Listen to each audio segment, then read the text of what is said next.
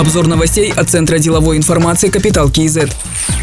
Standard & Poor's подтвердил суверенные рейтинги Казахстана с прогнозом стабильный. Эксперты агентства полагают, что в ближайшие два года фискальные показатели правительства и внешнеэкономические показатели останутся сильными. Рейтинг страны может быть повышен, если повысится эффективность денежно-кредитной политики. Рейтинг могут снизить, если ухудшатся внешнеэкономические показатели Казахстана или из-за роста долларизации депозитов. Аналитики агентства ожидают увеличения реального ВВП Казахстана по итогам текущего года на 2,9%.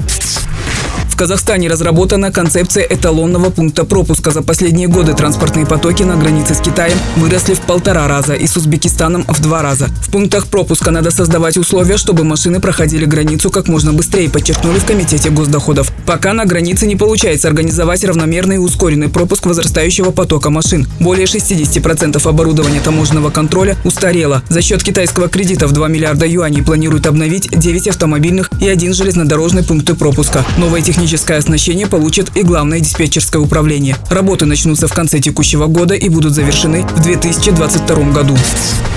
35% акций Казахской головной архитектурно-строительной академии проданы за 2 миллиарда 547 миллионов тенге. Для участия в торгах нужно было внести гарантийный взнос – около 76 миллионов тенге. Стартовая цена – 2 миллиарда 522 миллиона тенге. Отметим, 35% акций академии принадлежало Министерству образования и науки, 65% – проектно-строительной компании «Ростстрой». На балансе академии два общежития общей площадью порядка 15 тысяч квадратных метров стоимостью 61 миллион тенге. История Казахской головной архитектурно-строительной строительной академии началась в 1957 году. В 2001 году была переименована в Казгаса. Последние три года деятельность академии была прибыльной. В 2016 году чистая прибыль составила 48 миллионов, в 2017 году более 20 миллионов, в январе-октябре 2018 года 9 миллионов тенге.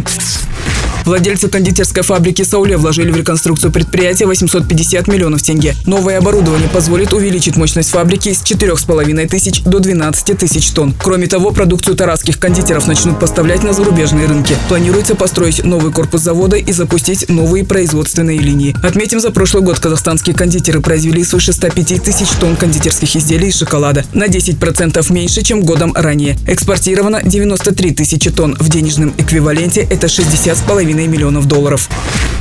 Фонд социального медицинского страхования возглавил Айбатар Жумагулов. Он окончил Казахский государственный университет имени Аль-Фараби по специальности экономика и менеджмент, магистратуру Казахской государственной академии управления. В разные годы работал в Национальном банке, банке Центр кредит, компании BCC Invest, Министерстве индустрии и новых технологий. Был управляющим директором холдинга Байтерек, председателем правления жилстрой Сбербанка, вице-министром национальной экономики.